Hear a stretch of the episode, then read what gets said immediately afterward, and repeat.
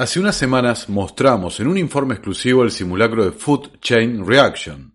Hoy vamos a analizar cómo piensan implementar este plan. Nuevos documentos, que hasta la fecha habían pasado desapercibidos, nos revelan con claridad los siniestros alcances de la agenda del gran reinicio. Pero antes, los invito a suscribirse, dar like y compartir el material para que llegue a más personas. Dicho todo esto, soy Nicolás Martínez Laje y esto es Terapia Liberal. Vamos con la intro.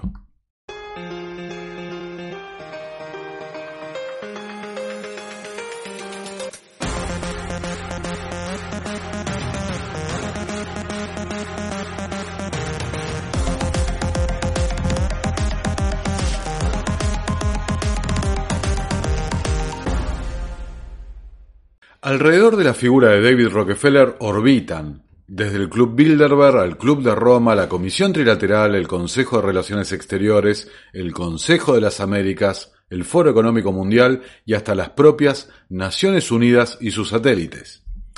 Pero una vez fallecido el patriarca familiar, ¿quién está ocupando su lugar? Al igual que otras familias que manejan los verdaderos mecanismos del poder global, las nuevas generaciones de Rockefeller han optado por el anonimato y la discreción.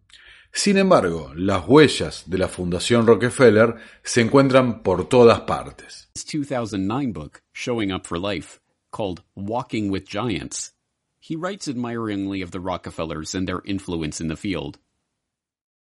Every corner we've turned in the field of global health, we've found that the Rockefellers were already there and had been there for years. When we committed to childhood immunization, we found ourselves building on efforts the Rockefeller Foundation had helped launch and fund in the 1980s. When we became interested in fighting malaria and tuberculosis, we learned that the Rockefellers had been studying the prevention and treatment of such diseases around the globe for, in some cases, as long as a hundred years. A similar dynamic held true in the case of HIV AIDS. A lesson we learned from studying and working with the Rockefellers is that to succeed in pursuing audacious goals, you need like-minded partners with whom to collaborate. And we learned that such goals are not prizes claimed by the short-winded. The Rockefellers stay with tough problems for generations.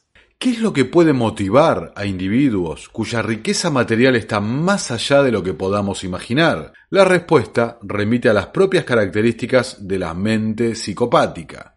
Ansia por control y poder, acompañado de una falta total de empatía por sus semejantes. No conformes con alcanzar el dominio sobre prácticamente todos los recursos a través del control sobre las industrias energéticas, bancarias, farmacéuticas, petroquímicas, insisten con un viejo objetivo, tomar el control sobre la producción de los alimentos. Pero como veremos en este y próximos videos, sus ambiciones van aún más allá el control total sobre el ser humano mismo. El primer asalto sobre la industria alimentaria fue la llamada Revolución Verde en 1943 en Sonora, México, con la promoción de la introducción de productos químicos agrícolas a base de petróleo, como fertilizantes y pesticidas, para aumentar el rendimiento de las cosechas, siendo la cara visible de este movimiento el investigador de la Fundación Rockefeller, Norman Burlow. Pero no sería hasta 1961 y bajo el auspicio, esta vez de las fundaciones Rockefeller y Ford, cuando en razón de una hambruna desatada en la India por causas económicas, que la Revolución Verde no tendría una adopción a escala global. Sin embargo, el paso del tiempo empezó a demostrar que las bondades de la implementación de estos agroquímicos no era tal como se había presentado en los medios, ni en rendimiento o calidad e inclusive perjudicaba al medio ambiente y las economías locales. Eso sí, con un gigantesco beneficio para este cartel agroquímico. Los promocionados crecimientos espectaculares de las cosechas se daban solo en condiciones óptimas y con un gran aumento del consumo de insumos, fertilizantes, pesticidas, riego. La Revolución Verde resultó en la expansión de variedades de cereales con proteínas de baja calidad y alto contenido en hidratos de carbono. Estos cultivos presentan deficiencias en aminoácidos esenciales y un contenido desequilibrado de ácidos grasos esenciales, vitaminas, minerales y otros factores de calidad nutricional. Si bien la expansión de estos cereales altos en calorías consiguió evitar la inanición de gran parte del mundo durante varias décadas, el empobrecimiento nutricional que han sufrido como consecuencia de la dieta basada en ellos ha agravado el problema de la desnutrición y la creciente incidencia de ciertas enfermedades crónicas en personas aparentemente bien alimentadas. No solo las dietas humanas se han resentido de forma directa a través del consumo de estos cereales, sino también por el empobrecimiento de la calidad de los productos de origen animal, derivados de animales alimentados justamente con estos cereales. La uniformidad en la utilización de semillas reduce la biodiversidad y disminuye la resistencia a las plagas. El gran aumento en el uso de fertilizantes y pesticidas químicos, cuyo consumo en los años 70 se dobló en el caso de los primeros y se quintuplicó en el de los segundos, ha provocado contaminación de diversos tipos y el agotamiento de suelos que no recuperan todos sus nutrientes, decía el licenciado Gutiérrez en la Revolución Verde Solución o Problema. Finalmente, como bien conocemos en la propia Argentina, las semillas mejoradas imponen un mecanismo de dependencia hacia los proveedores de estas. Monsanto's seed production is handled according to rules and techniques that reflect flawless precision. These meticulous processes represent Monsanto's know-how, which has been acquired thanks to the constantly changing world of agriculture.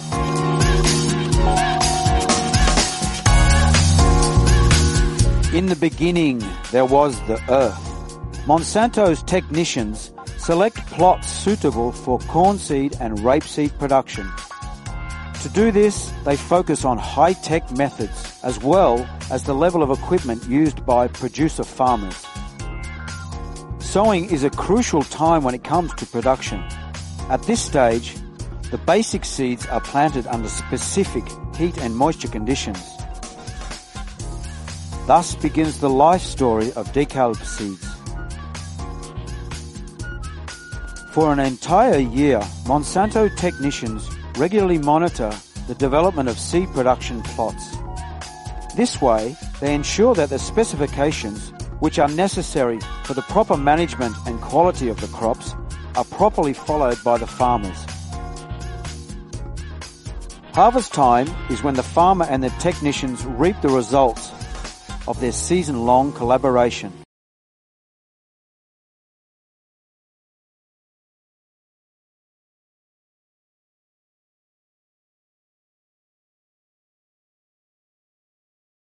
Desde 2001, la compañía publica un documento titulado The Pledge, la promesa, una especie de carta ética en la que intenta responder a sus detractores justificando sus prácticas. En el corazón de su oposición a los transgénicos se encuentra singularmente la cuestión de las patentes. Eso que Monsanto llama sus derechos de propiedad intelectual que deben proteger sus inversiones. En América del Norte, cualquier granjero que compre semillas transgénicas debe firmar un contrato de empleo de la tecnología, mediante el cual se compromete a respetar la patente que la compañía posee sobre el gen manipulado. En Estados Unidos, los alimentos transgénicos están protegidos por la ley de patentes. Por esa razón, no tengo derecho a guardar granos para sembrarlos el año siguiente. Es una protección para Monsanto y las empresas dedicadas a la biotecnología, porque han invertido muchos millones de dólares para crear esta tecnología nueva. En el caso de que aparecieran variedades que nos pertenecen de forma no intencionada en las tierras de un agricultor, nos comprometemos a encontrar una solución que satisfaga tanto al agricultor como a nosotros.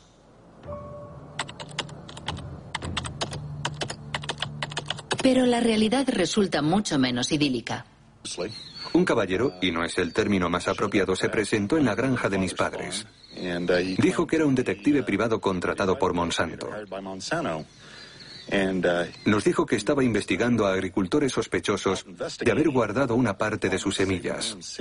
Lo que prácticamente deja secuestrados a los pequeños y medianos productores a la voluntad de estos grandes carteles agroquímicos, quienes con un solo movimiento de precios o manipulando el suministro puede llevar a la quiebra y eliminar cualquier tipo de competencia. La filantropía, entonces, es utilizada por estas fundaciones libres de impuestos como un caballo de Troya, ya sea presionando por regulaciones, campañas de relaciones públicas o influyendo en el mismo sector educativo o científico, siempre para su propio beneficio. El segundo asalto fue en los años 2000, donde volvieron a repetir exactamente la misma operación y en su laboratorio favorito, el continente africano.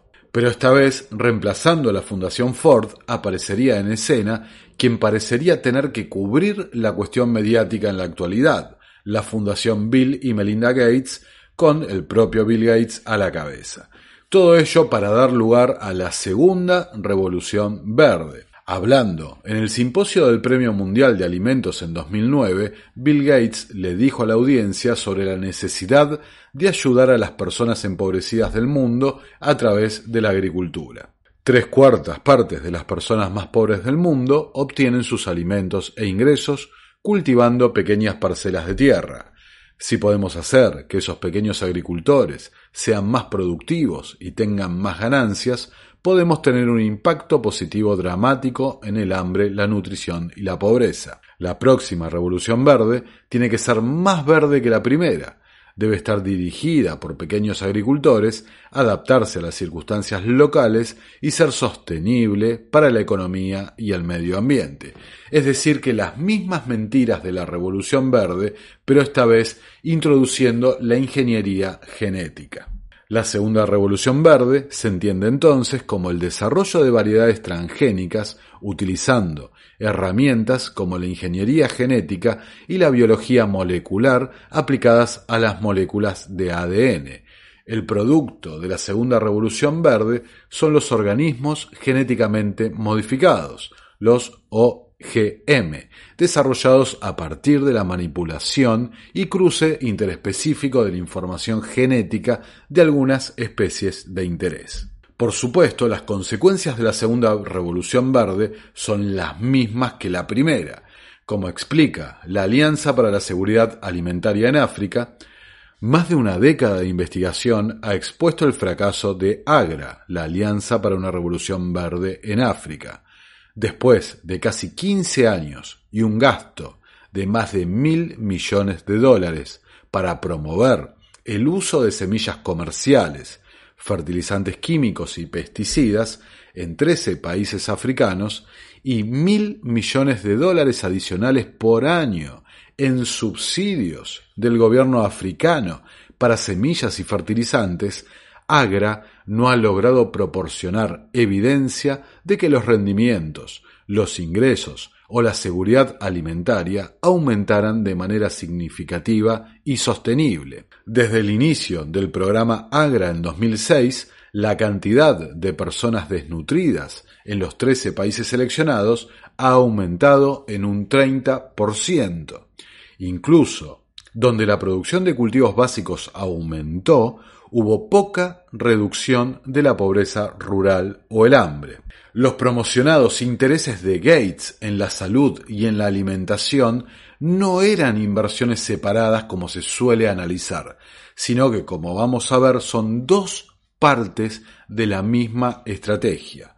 Lo que estos oligarcas impulsan es la adopción de alimentos de diseño patentados por ellos mismos a gran escala. Now, a large part of the carbon we have in the atmosphere now is caused by the electricity grid, which is about 25% or so. Exactly. So, um, 24% it comes from agriculture and forestry. Why is that causing such a big increase in carbon?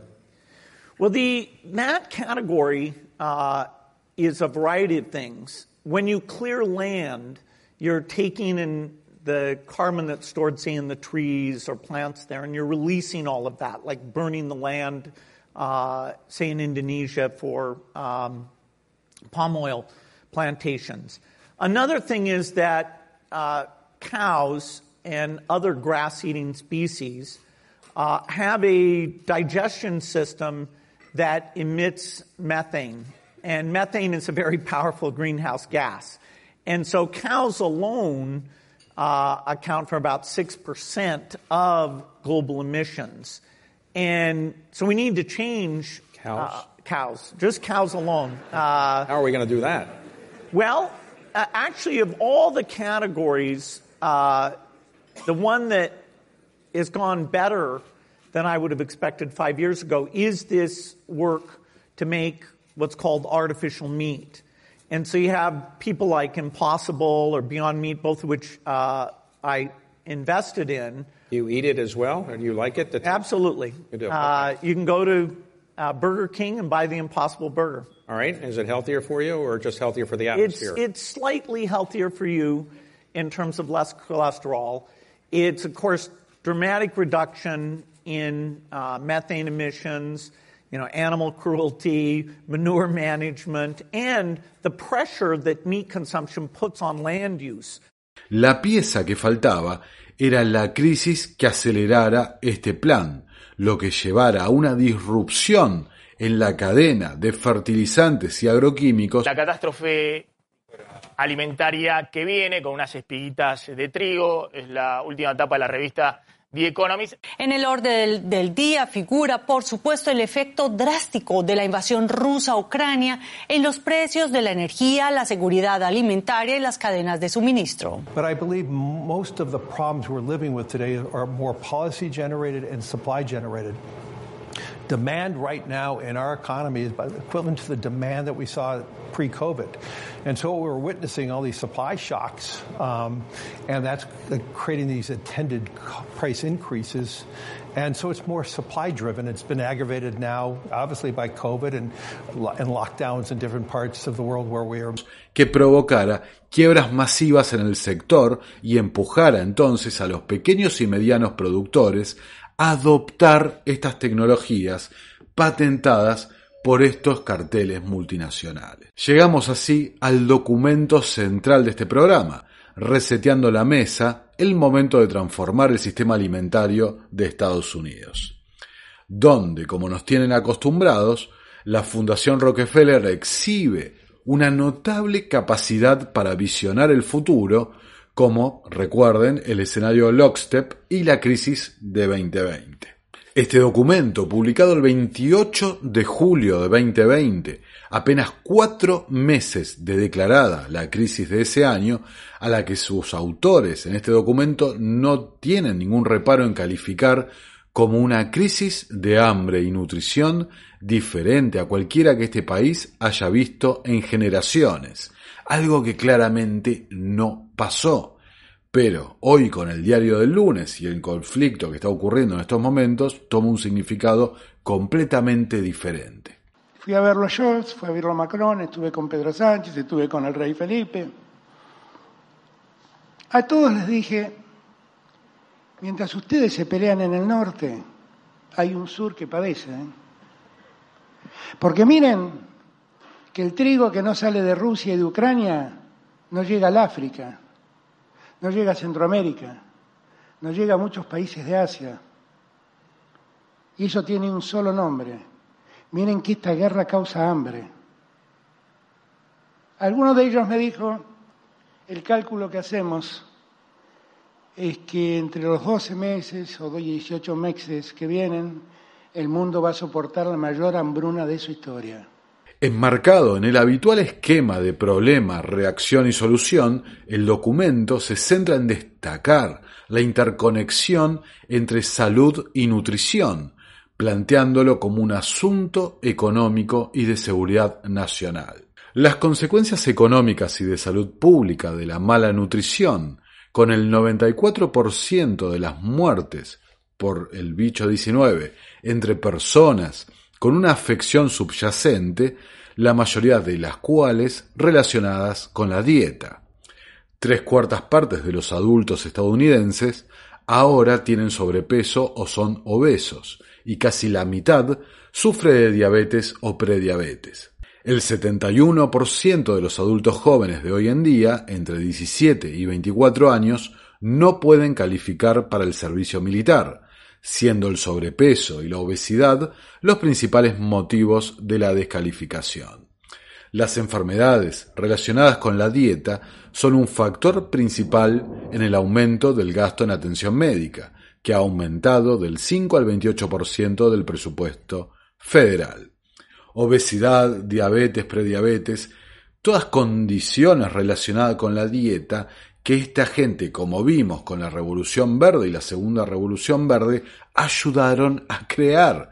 Pero como reconocen en este mismo documento, en un sorprendente realmente mea culpa, la Revolución Verde, en la que la Fundación Rockefeller desempeñó un papel en la siembra y el escalamiento, fue efectiva y exitosa para abordar el hambre basada en calorías y evitar la hambruna masiva, pero dejó un legado que vemos claramente hoy, incluido el énfasis excesivo en los granos básicos a expensas de alimentos más ricos en nutrientes, la dependencia de fertilizantes químicos que agotan el suelo y el uso excesivo de agua.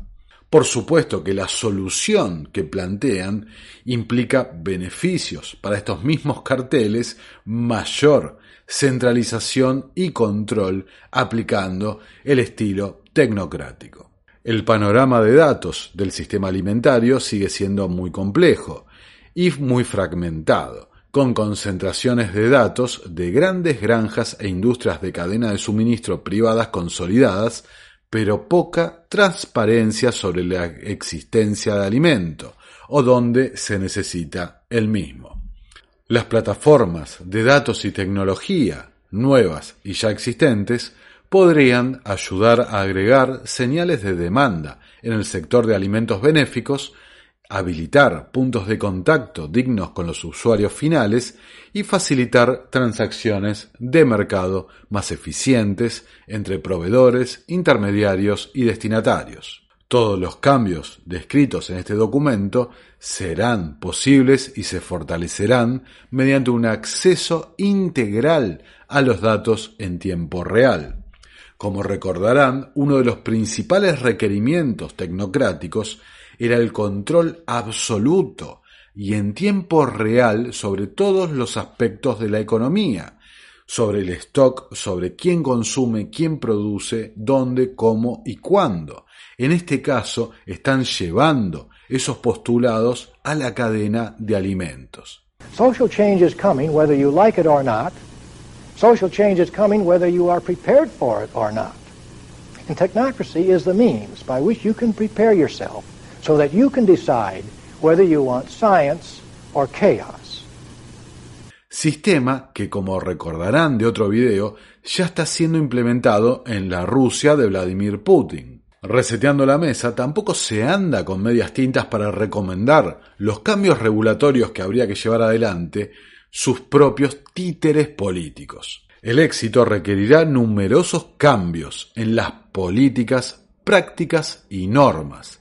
La transformación del sistema alimentario de Estados Unidos solo se logrará su máximo potencial si avanzamos en estos tres cambios, reconociendo su conexión entre sí. Y principalmente hace hincapié en las modificaciones conductuales que se deben inducir en la sociedad. Para hacerlo, las partes interesadas de todo el sistema alimentario y más allá deben unirse para impulsar cambios transformadores en sistemas, políticas y prácticas. Debemos enfrentar colectivamente el momento de abordar la necesidad inmediata mientras sentamos las bases para el diseño sistémico y estructural de un sistema alimentario transformado.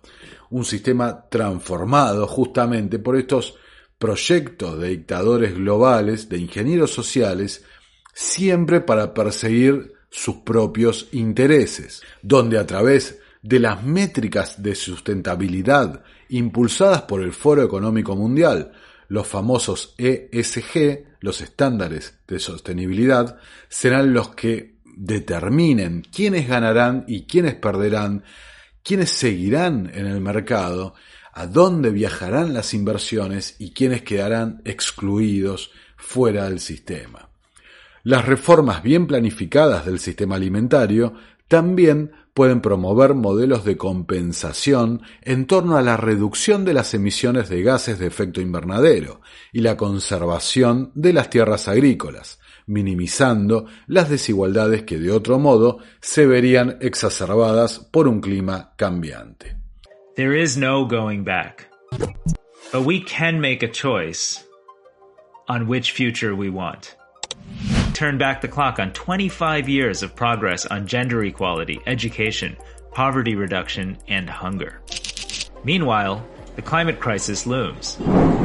These two disasters will push hundreds of millions of people back into poverty.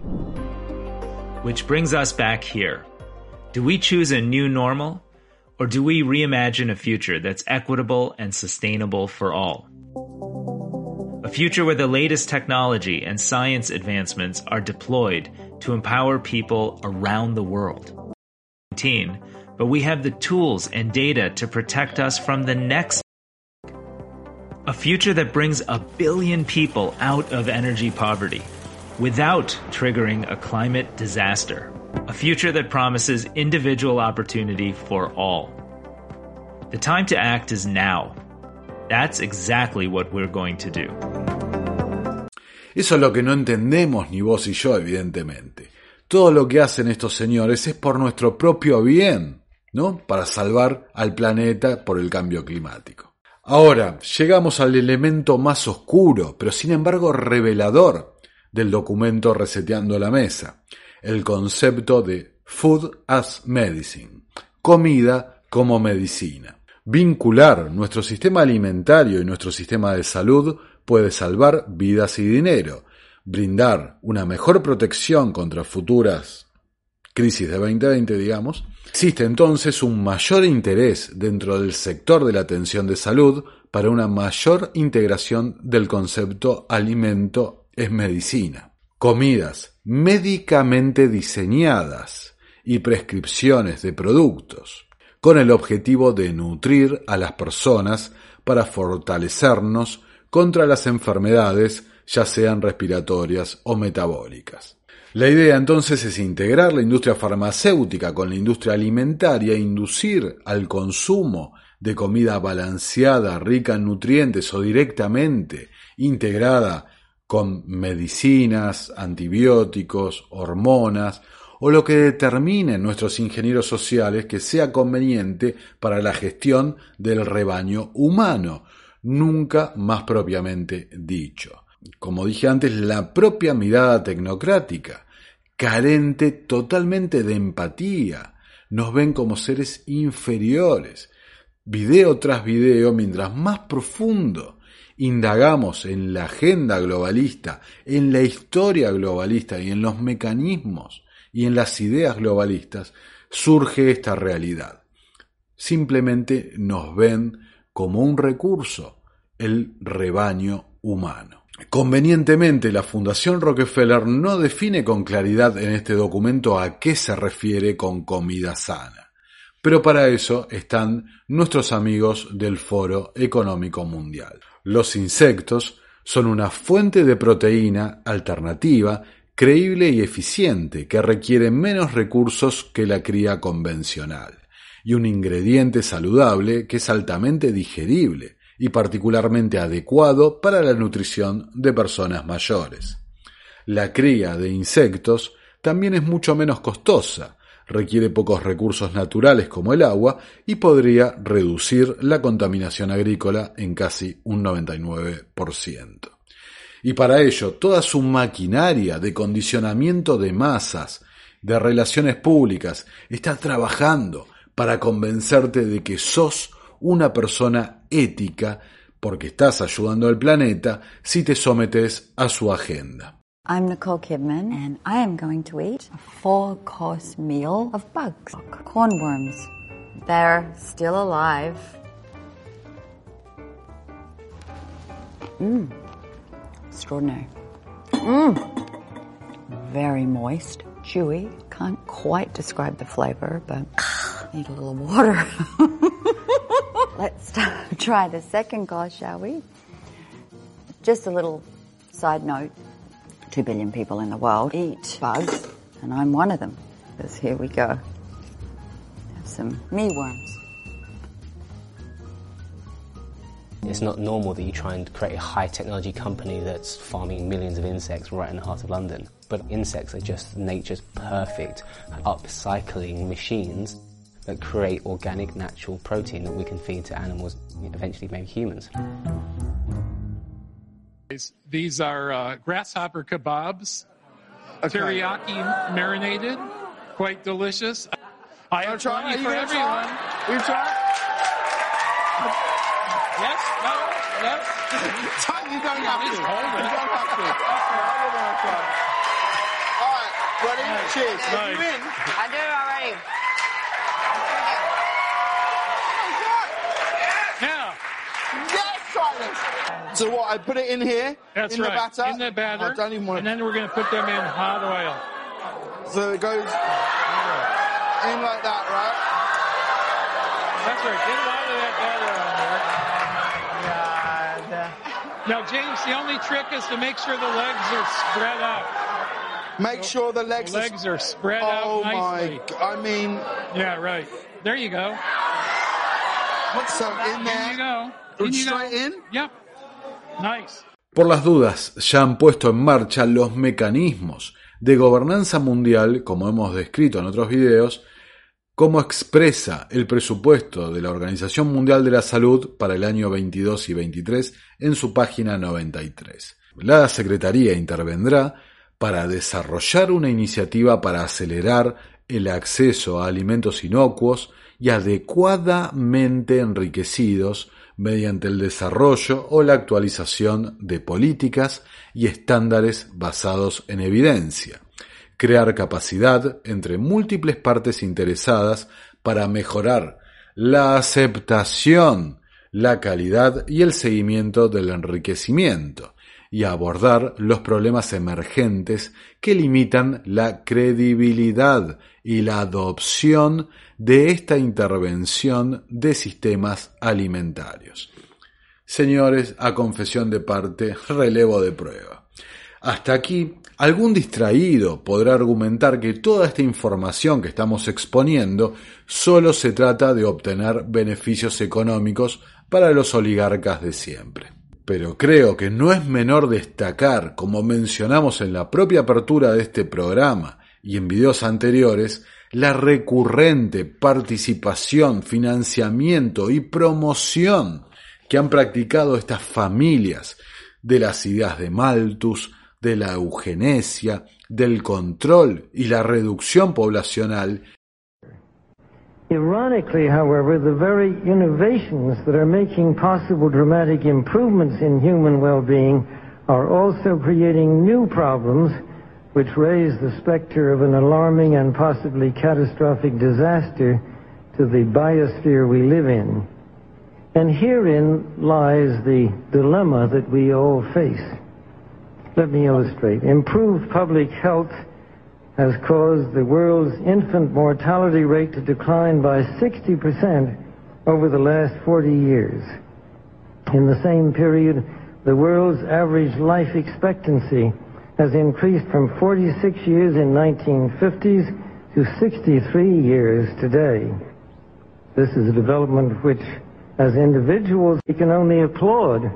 However, the result of these positive measures is a world population that has risen during the same short period of time geometrically to almost 6 billion people and could easily exceed 6 billion, 8 billion by the year 2020. The negative impact of population growth on all of our planetary ecosystems is becoming appallingly evident. The rapid growing exploitation of the world's supply of energy and water is a matter of deep concern, and the toxic byproducts of widespread industrialization have increased as- atmospheric pollution to dangerous levels. Unless nations will agree to work together to tackle these cross-border challenges posed by population growth, overconsumption of resources, and environmental degradation, the prospects for a decent life on our planet will be threatened. The recent UN meeting in Cairo is appropriately focused on one of these key issues, population growth. But the controversies which have erupted at the conference illustrate the problem of coming to grips with issues that are deeply divisive and which have a profound moral dimension. The United Nations can and should play an essential role in helping the world find a satisfactory way of stabilizing world population and stimulating economic development in a manner that is sensitive to religious and moral considerations. Economic growth is, of course, an in, inevitable corollary of a growing population and is essential to improve standards of living. But without careful coordination, unrestrained economic growth poses further threats to our environment. This was a major subject of discussion at the conference in Rio de Janeiro on the environment two years ago. The focus then was on sustainable growth and global development. It was pointed out at the conference that growth is most efficiently managed by the private sector, but regulation of the process by national governments and international bodies is also needed. And once again, the United Nations should certainly be among the catalysts and coordinators of this process. Y ahora, el transhumanismo. This danger can be stated in the form of a simple equation, which I think might be the defining equation of life in the 21st century. B times C times D equals R, which means biological knowledge multiplied by computing power multiplied by data equals the ability to hack humans. Ah. If you know enough biology and you have enough computing power and data, you can hack my body and my brain and my life, and you can understand me better than I understand myself. Cada vez más podemos entender que el aspecto esencial del gran reinicio no es tanto el económico, sino que es la evolución de sistemas que ya controlan el económico o el político o el energético hacia un modelo de mayor control y mayor autoritarismo. Es decir, el modelo tecnocrático que les hemos presentado desde este canal, donde el transhumanismo juega un rol mucho más importante del que se le suele asignar en el análisis.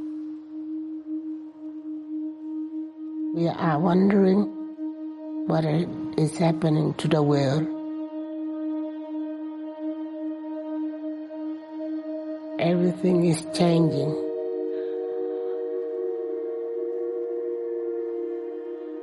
the very idea of human being some sort of natural concept is really going to change. Our bodies will be so high tech, we won't be able to really distinguish between what's natural and what's artificial. Inside our own heads is the most complex arrangement of matter in the known universe. You might ask yourself, can we get to be superhumans?